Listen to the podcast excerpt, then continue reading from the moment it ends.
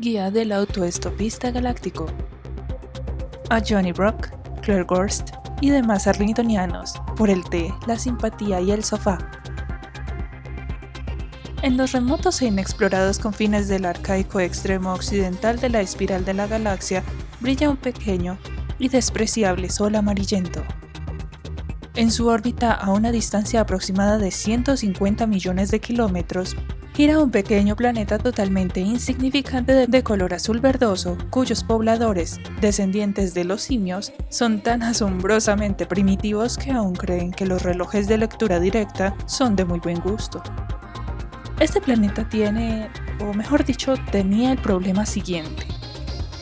La mayoría de sus habitantes eran infelices durante casi todo el tiempo. Muchas soluciones se surgieron para tal problema, pero la mayor parte de ellas se referían principalmente a los movimientos de pequeños trozos de papel verde. Cosa extraña ya que los pequeños trozos de papel verde no eran precisamente quienes se sentían infelices.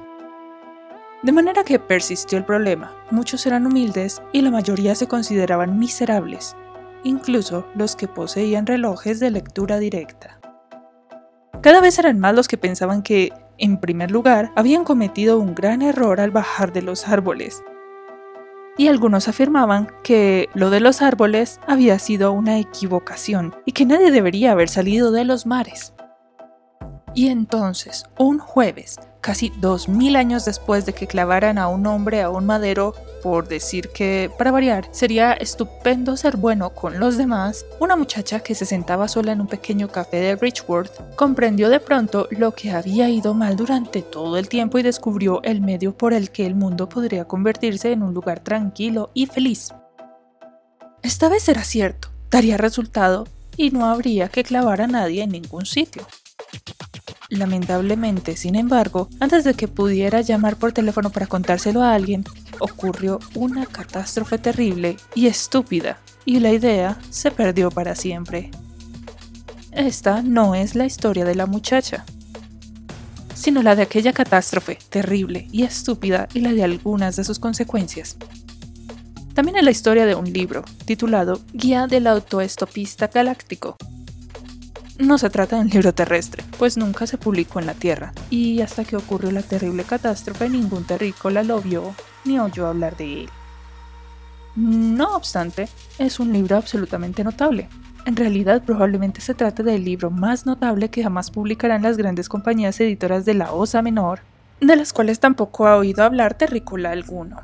Y, y no solo es un libro absolutamente notable, sino que también ha tenido un éxito enorme es más famoso que las obras escogidas sobre el cuidado del hogar espacial, más vendido que otras 53 cosas que hacer en gravedad cero, y más polémico que la trilogía de devanadora fuerza filosófica de Ulan Kulvit.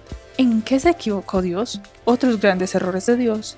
Y... pero, ¿quién es ese tal Dios?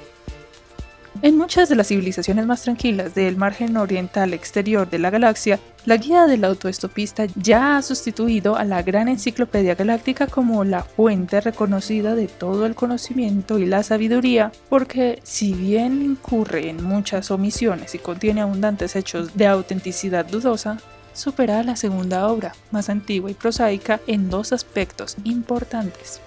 En primer lugar, es un poco más barata, y luego grabada en la portada con simpáticas letras grandes, ostenta la leyenda No se asuste.